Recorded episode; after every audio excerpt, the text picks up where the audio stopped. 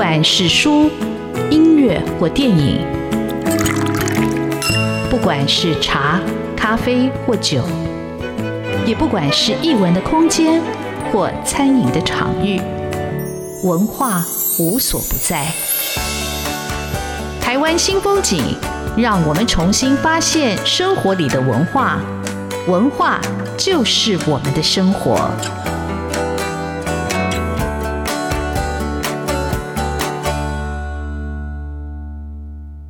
台湾新风景现场邀请到一个呃非常优秀的一个出版的同业跟同行。当我们说斜杠人生，其实在这个时代里头，斜杠几乎成了常态，而且每种身份的转换或者说展现，呃，都非常的成熟而且精彩。今天邀请到的是奇异果文创的创办人，呃，作家，也是出版人，也是书店的店长刘定刚啊。那定刚我要访问他，我就特别又去爬梳了一下他的资料。当然我知道定刚跟奇异果文创非常久，大概十年左右，因为有时候在同一的场合，或者书展的场合，或者是在研讨会的场合，都会看到定刚这位年轻同行的身影。我觉得他的眼睛很明亮，他的态度很坚定，然后姿态其实非常的谦和，印象非常的深刻。今天刚好有这个机会，可以邀请到哦这么优秀而且杰出的出版同行来分享，我觉得非常非常的高兴啊。那我想先请丁刚来讲一下，因为他本身是法律系的背景。他去念了社会学的博士，他最后在台师大教书。当当然做出版是一种社会实践，但是我还是很好奇，一个法律系的学生，然后怎么会走上这一条路？这是一个怎么样的一个过程？好，我们请丁刚，欢迎丁刚。志峰哥好，各位台湾新风景的听众朋友，大家好，我是丁刚。对，那呃，我其实大学念的是法律系。那我我觉得那个人生转折比较像是，就有一天我坐在南洋街的补习班，因为法律系其实到后来都要补习去考国考这样，对，就就是一辈子都在背法条，还是要准备考试，都在考试这样，对。然后我就突然有一天突然觉得说，哎，我四年前也做过这，什么时候呢？在补考大学联考的时候，我现在怎么又坐在这了？就想说，我我是不是有想过有不一样人生的可能性？后来那时候就跟家里说，嗯，不然这样子好了，呃，你让我一段时间我去念别的学科，然后念了之后，我再回来做律师。好，那他们答应了，那我就考到呃社会所，那去念社会学之后，那念完我就在跟他们说，那不然我去考博士班，如果我考上了，你们再让我念完，这样做学者也不错，还结合法律的专业这样子。那如果没有的话，那我再回去做律师，就又考上，所以就一路这样子。哎，后来发现这个学门是自己喜欢的学门，所以后来就念到呃，就是拿博士学位。呃，法律本来也在算社会的科学里头嘛，哈。但是那我觉得法律跟社会还是有点不一样，是社会学，我觉得好像多一点，更多的是人的温度跟关怀。法律好像就是在那个条文里头去找那个。漏洞去做彼此的攻防，对对对，法律系当然就是有很多法条，然后对法的诠释，然后法的攻防，对，但是它可能还是以这些呃白纸黑字的这些条文为主，然后程序化的处理为主。那社会就变成是它牵涉到很多，就是最一般的社会实践、社会实作。那可能是你看到哎，在市场里面的小贩。那你看到可能就是哎，一个打扫的阿姨，那你看到各式各样的，他其实都在做他的社会实践。所以社会实践这件事对我来讲就充满了就是想象力，就我可以接触到人，就是最温暖、最有趣的那个面向。那你你律师的梦就从此就没有在在你的心头有过这样的念头吗？还是就放弃了律师这条路？我还是有很多律师朋友啦，所以就是大家也都还蛮帮忙的。比如说呃，有人就会呃自愿免费来做我的法律顾问。对，然后大家也常常在聚会，但觉得好像不用自己去做这一行业这样。是，呃，定刚其实在学生的时候在参加太阳花运动，后来他也编了一本书叫《三一八占领立法院》。我想，就定刚这种热情，到书店开书店，好像也不完全是不同的路，因为我觉得它其实第一个是一种社会实践，而且我想你其实是一个非常浪漫的。有理想的青年，但开书店这条是怎么样开始的？哦，开书店其实是我自己从小就其实很向往书店的工作。然后我高中的时候，哦、就是那时候我在念建中，然后隔壁是北一女，然后我就想要跟他们联谊，跟就是有没有机会交女朋友这样子。然后后来交往，呃，就是试着接触之后，就发现没有念书，他们是不会理你的。所以我就花了很多时间泡在那时候重庆南路上的三民书局这样子，感谢他给我很多空间在那边阅读。所以就发现，哎，如果我有一个空间呢，让大家可以呃愉快的阅读，然后使用这个空间，那好像也是一个梦想的完成。所以后来就在呃去年年底，然后奇异果比较余裕的时候，我们就想说，那我们来弄一家书店这样子。对，好，我我先打岔一下，我想跟丁刚说，呃，其实建中跟北一女并不在隔壁啊，你建中隔壁应该是。植物园或者是国语私校，对 对，所以它其实还是有一段的呃距离哦。但是我觉得，那你开书店的时候，那为什么叫奇异果文创呢？其实呃，我当然知道，后来我有读到这个出版社的资料，但我还是想让听众朋友听你自己来介绍，为什么叫奇异果文创？对，那时候其实有一个想法，就是想要做奇思异想的各式各样的成果。对，所以就觉得说，哎，好像呃，出版就是除了当时就是已经非常优秀的各种作品之外，我们想发掘新人，想要去做呃市场上没有的口味，那想要去做一些呃，就是哎自己做觉得会很满足的这种这种尝试这样子。所以那时候就想，那既然要做怪的东西，那就在名字上就做的奇怪一点。那奇异果就是一个呃水果。但它也是一个奇思异想的成果，对。呃，我的印象里有奇异果，当然就是小时候第一次吃到奇异果，当然觉得很兴奋嘛，因为就是纽西兰或者是就外国来的水果，但你觉得它就是也很可口，然后其实有很多的养分在里。对，其实台湾就有就有奇异果，只是我们以前叫高桃购。哦，所以台湾版就有，哎，这个我倒真的还没有注意过。对对对，所以所以我在参加台语的节目的时候，大家就问说“高桃够出版社”这样子，“高桃够出版社”啊，这个台语的分我们待会再来讲。那丁刚开这个出版社的时候，家人有没有给你什么样的一个意见呢？还是说他们还是像过去一样，你想要放弃律师考试，他们就就支持你？然后你想要念社会学，他们就支持你，所以你要开出版社，家人也支持你。那时候，呃，因为我太太一直在出版社工作，所以那时候，呃，结合她的专业，然后家人就觉得说好像有机会。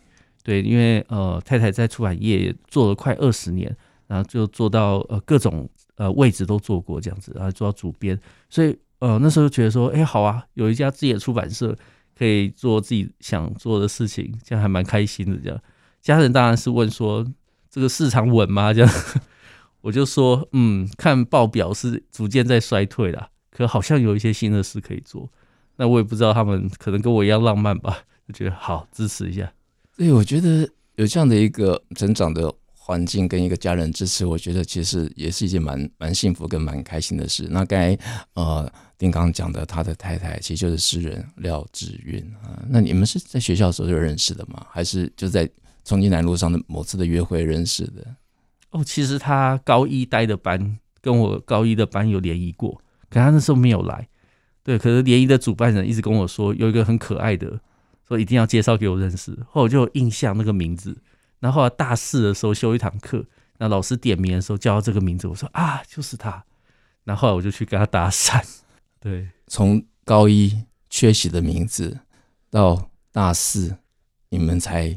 对，在大学的课堂第一次看到，所以这是一个缘分吗？还是一个浪漫小说的开端？我觉得还蛮有缘分的。是啊，蛮有缘分。他也说他对我这个名字有印象。哇，这个怎么说呢？嗯，好，我想这个年轻人就是充满了一个理想，有这样的一个呃惊奇跟浪漫的呃结果，觉得真是还蛮蛮开心的一件事情。我们这里休息一下，待会要请丁刚来讲。好，那既然这出版社已经成立了，他做了。哪些书呢？到底又是有哪些的浪漫的呃色彩的作品在这出版社里头来出版？我们休息一下。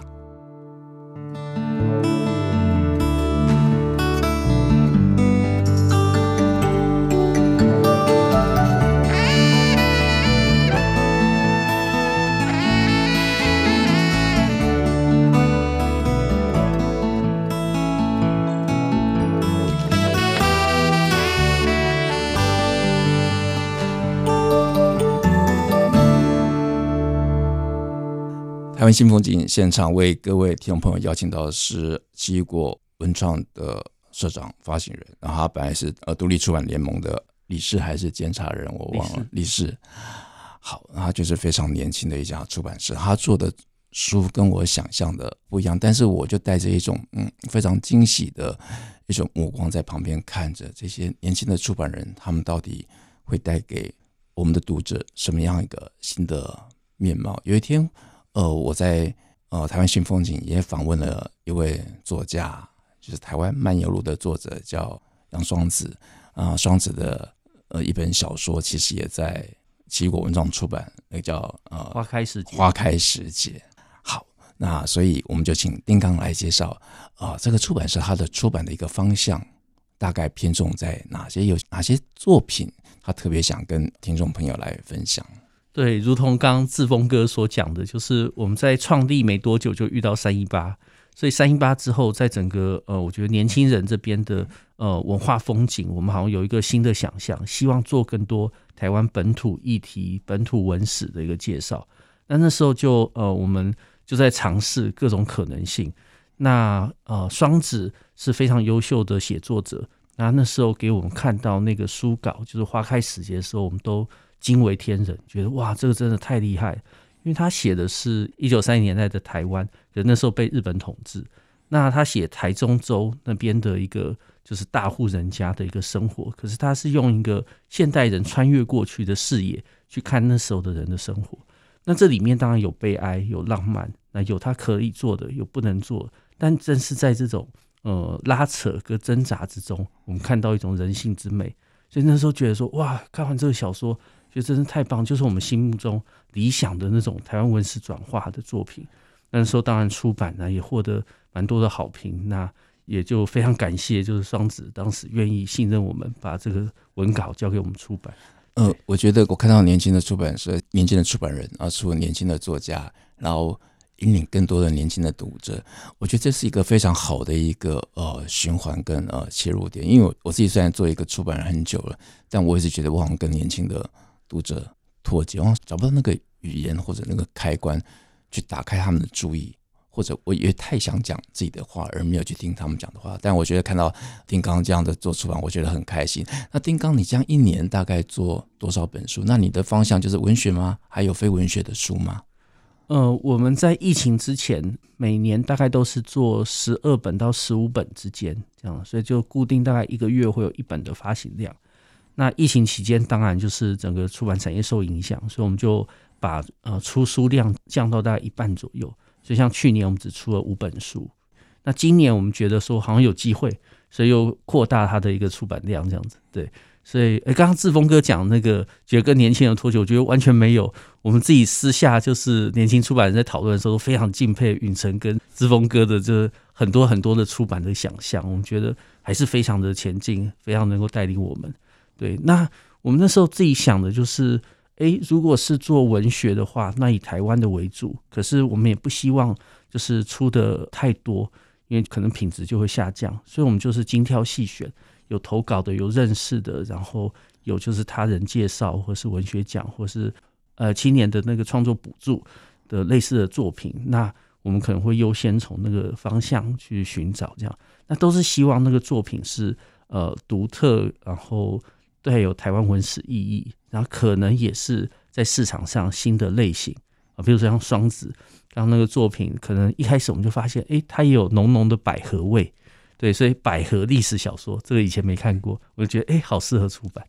好，呃，其实呃，刚才听众朋友如果听到一个出版社，那间出版社一年要出不管是五本或十本啊，那其实读者面对那么多选择，怎么样去吸引他们注意，其实还蛮伤脑筋的。呃，那。丁刚，你除了做这个以外，我其实蛮好奇的，就是，你什么时候接触到这个教科书的一个出版？就是教科书的这个出版，是我自己从来也没有想过的。对，因为年轻的时候，我们大家可能都用过课本，那课本就长那样子吧，就很无聊这样。那后来当然台湾经过教育改革，然后开始有一纲多本的之后，然后课本的开放性变得比较大。但因为呃，从事课本出版的都还是传统那些做参考书起家的那些出版社，所以它好像也跟我们之前的那个看到的样子差不多。后来我们自己是发现到，哎，一零八课纲会有一个很巨大的改变，它会有素养教育，它会有终身学习，它会有学习历程档案。那类似这些东西，好像它需要一个创新的课本。所以那时候，呃，刚好有一群志同道合的朋友，然后他们那时候先组成了一个群主。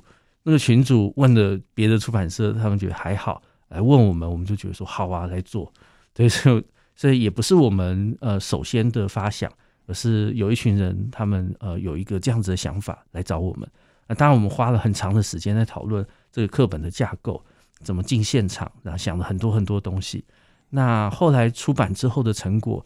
我觉得自己还算可以接受，就是虽然在市占上不算高，可是知名度跟很多就是呃相关的老师，他如果觉得自己是比较创新的老师的话，他都会对我们课本非常有印象。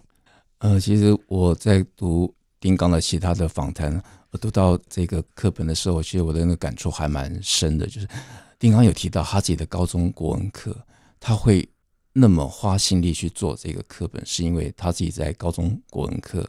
充满了挫败感，那种挫败感刚好是我自己在念呃在念书的时候，其实也相同的。但我很幸运的，那时候遇到一个高中老师叫曹永阳老师，他几乎就完全不讲课本，他就是让我们直接自己有兴趣的同学直接去看原著，去看经典。那我就想，哎，国文课到底他应该带给学生什么？他是压抑你的对阅读跟文学的想象？还他只是一个考试的一个入门的敲门砖，然后不晓得丁刚你怎么看呢？对，我们那时候为了要做课本，我们就看了很多其他国家的课本，也包括中国的、香港的，然后新加坡马华的，我们甚至都看了。那我们就发现到，哎，其他国家好像在国文课上的想象，主要还是以阅读、写作跟各种语言能力的培养为主，所以他可能在听说读写上对学生的一个能力成长有一个想象。那台湾的课本因为某些脉络，所以使得我们还是以选文为主。那选文就会变成，哎、经典要选，好，那经典就这些就分掉名额了。那剩下的创新的选一点，可是考试的时候还是以古文这些经典为主，那就变成学生他的呃阅读能力跟阅读的乐趣，不见得在这个过程中被培养起来。刚刚志峰哥讲到那一位就是以前的老师，我觉得就是非常运气好，遇到这样的老师，所以有文学跟阅读上的启蒙，同样也才会想做出版。那我自己高中的时候没有遇到这样的老师，那是因为就追女朋友不顺，所以就跑去阅读这样子。那阅读之后觉得，哎，这件事蛮有趣的。所以，所以什么事情都需要动力。就丁刚如果不是那么想要交女朋友，就不会走入重庆南路。他如果没有。走入重庆南路，发现了三民书局，他可能也没有想过有一天他的生命里头就开了出版社。那我在看定刚在他做了教科书以后，他到学校推广也非常的辛苦，因为他跟竞争的很多是历史悠久的出版社。你做教科书，你还要提供考据或考卷这件事，那所以你们的课本是怎么样来面对这样的一个挑战呢？对，一开始我们的想象就是，哎，做课本好像有课本、教师手册就够了。后来发现现场非常依赖各式各样的配套，那那些配套可能包括像是各种阅读的本，然后像是写作本，或者像是各种题库。那其中又以题库特别的困难，这样，因为它可能都是需要长期累积，有各式各样的考题在那边，能够让老师做刷题的动作。那后来。我们在做之后发现，呃，这方面的成本真的对我们来讲太难以负担，所以我们还是有努力的做。所以我跟治愈各自都养成了就是出考题的能力，这样。我们上三更半夜还在那边一直出考题，做的非常辛苦，这样。真的是非常的辛苦。不过我相信，只是造英雄。我们休息一下，待会再请丁刚来分享，他做了一本非常精彩的台语的教科书。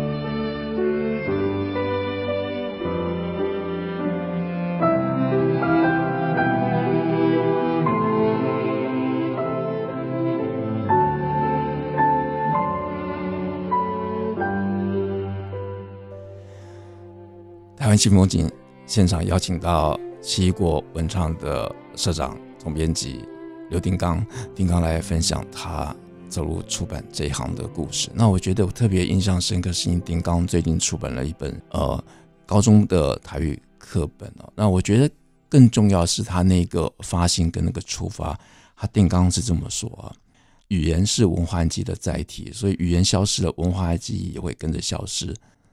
当人们遗忘台语，失去的不只是一种语言，还会错过丰富的文化体验，包括歌仔戏、布袋戏，甚至庙口文化等等，也切断了与家中长辈的紧密连结。我我读到这段话，想说哇，就丁康就是现在的年轻的出版人，他们其实真的感觉到所有的文本，所有的。阅读，其实你必须要从土地去出发，你有一个连接，你从那边打下了一个基础，你才有可能再去接受这世界上这么丰富的、这么多元的一个呃文化的世界。那丁刚，你我们刚才提到你做国语课本，可是做国语课本跟做台语课本，它的难度应该不一样吧？那你自己的体会是什么？哦，对，因为做完国文课本之后就。大家对我们做的课本还蛮有印象的。那我自己刚好也在呃师大台文系任教，所以我的同事们其实就是一些台语达人，可能是做台语文学，可能是台语的语言学。那所以那时候我们就讨论一个可能性，因为呃一一年刚好碰到呃国家语言发展法，然后要在国高中都把本土语言当成必选修。所以在高中这个阶段也会有两学分的本土语言的必选修，那时候我们就想，哎，有没有机会我们做一个是师大台文系或师大版的台语课本？我就说好啊，那我们就在想这个架构可以是什么？我们发现到就是因为我自己的台语其实并不好，那不好的原因，我觉得可能是因为就是在整个国语化政策里面，我们刚好是在那个政策施力最猛的那个阶段。那家里的人那时候就突然之间都不跟我们讲台语，那我们呃用华语跟他对答，他努力用华语挤出一些字跟我们对答，所以我们之间的连接就非常的薄弱。那事后回想，我就会发现到，像我很喜欢我的阿嬷，可是我的阿嬷每次就是呃跟我只能用很呃就是简单的华语在进行沟通，那我觉得这是非常可惜的。后来就觉得不要再让现在的小孩经历类似的事情。我们要把本土语言找回来，所以就在设计这个课本的时候，其实就花了很多，又有很多自己私心在里面了，有很多的情感投入，觉得说啊，这个议题一定要放，跟阿嬷的议题一定要放，然后跟土地有关的，跟各种环保、各种这种呃，甚至白孔的这种主题的主题都一定要放。呃，那台语好，就以课本来说，那台语它有个听跟讲的一个过程，那你怎么样克服这一部分？因为它终究纸本只是。已经照着那个上面的字来念嘛，但你如果不晓得那个字大概的本来的意思，你怎么样去克服？对读者来说，怎么样克服那一步？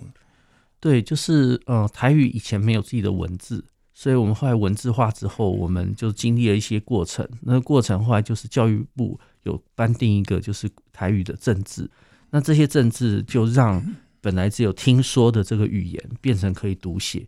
那有读写呃多重要呢？因为对于呃，家里没有这个环境的小朋友来讲，他要学一个语言，其实还是要听说读写四个部分都有，他比较能够学得完整。那对我自己来讲，我的呃说比较差，可是我的听还不错，这样子。因为从小也还是会看布袋戏啊什么类似的，而且家里就是他们不要对我讲话，他们自己还是用台语这样，所以就是听的能力还不错。那所以现在看到那些字的时候，只要有拼音，我大概都知道大概是什么意思，这样对。呃，我觉得。丁刚特别令人感动的是，他其实还把这个台语的课程，他发展成线上。那个线上叫底加，底加就是汉字大就是底到底的底，加减的加。但是在台语的意思，底加就是在这里。而且他不止开这个线上课程，他还把它开成了书店。但他书店的位置很特别，在七楼。我想，哇，七楼，七楼。一般读者怎么知道在七楼？不过丁刚自己说，他本来想选在河边，但是他觉得把读者带到河边，跟把读者带到七楼，带到七楼比较方便。我们就请丁刚来分享这段故事。对，真的，因为那时候想要开书店之后，第一个就想到，啊我想在我家旁边开个书店，因为那时候我觉得我家旁边没有什么书店，就是很可惜在成长过程中。可是其实后来他也旁边有了济州安，济州安也有自己的书店，所以呃那时候认真规划之后，发现那边可能人流上比较少，而且跟济州安也是强碰到，是对，所以就想说，那就在本来公司的位置旁边有一个舞蹈教室，那舞蹈教室大概有二十平左右，那不如把舞蹈教室改造成是一个书店，所以那时候就在旁边去做成这样子一个书店。那为什么要做这样的书店呢？其实。核心的想法是，呃，现在很多人都在网络消费、网络使用资讯，可是我觉得实体互动还是很重要。那阅读这件事情，以往我们是自己的阅读，那孤独的阅读，可是现在我们有机会借由阅读来彼此交朋友、彼此互动。所以那时候我们在做书店的时候，核心就是以阅读为中介的这种社会互动，在这边可以再做一些推广。呃。定纲为了推动这个阅读，而且语言的学习，就听说读写很重要，所以你还成立了线上。那线上是一般的读者，或者是学生，还是社会大众？他怎么样来报名吗？还是收费的呢？还是说它其实就是一个免费的一个网站呢？哦，就疫情期间，我们其实发现就是，诶，线上的学习变得很重要，所以在台语学习上，我们也很努力的做了一个线上化的动作。所以现在它还是能够让各个老师，就有使用我们课本的老师，可以在现场放给学生看。那之后我们会呃放到我们的底加网站上，让一般想要学习台语的朋友也有机会在底加平台上看到。好，呃，那如果各位听众朋友听到我们这段访问，如果你有兴趣的话，你就上网 Google 一下底加，到底的底，加减的加。那定纲其实他除了做一个出版人，然后他也做一个呃老师，他还当一个作家，他有很多很深刻的观察。那我在网络上有读到丁刚的文章哦，那丁纲其实也参加了国际书展。那你自己对国际书展，你今年有特别的想法跟心得？我想也可以在节目的最后跟听众朋友来分享。好，第一个是非常感谢，就是大家对出版不离不弃。那呃这一年还是回来了，所以我们的人次上其实有回到二零一九年左右的水准。但我们也观察到，在现场好像买气是比较下降的。但我觉得这也是意味着一种新形态，就是现在人来逛展，可能他会希望看到的是有活动、有展览，对，然后有各式各样的周边商品。所以我们很感谢，就大家对出版还是这么的支持，期待以后的书展。好，各位听众朋友，如果有兴趣的话，去搜寻刘丁刚，去搜寻奇异果文创，你会看到书店的活动、出版社的活动，还有丁刚精彩的文章。我觉得看一个年轻的出版人这么努力在推广出版跟阅读，还有语言教育，我真的非常开心，也非常的感动。谢谢丁刚上我们节目接受我们的访问，谢谢丁刚，谢谢志峰哥，谢谢各位听众朋友。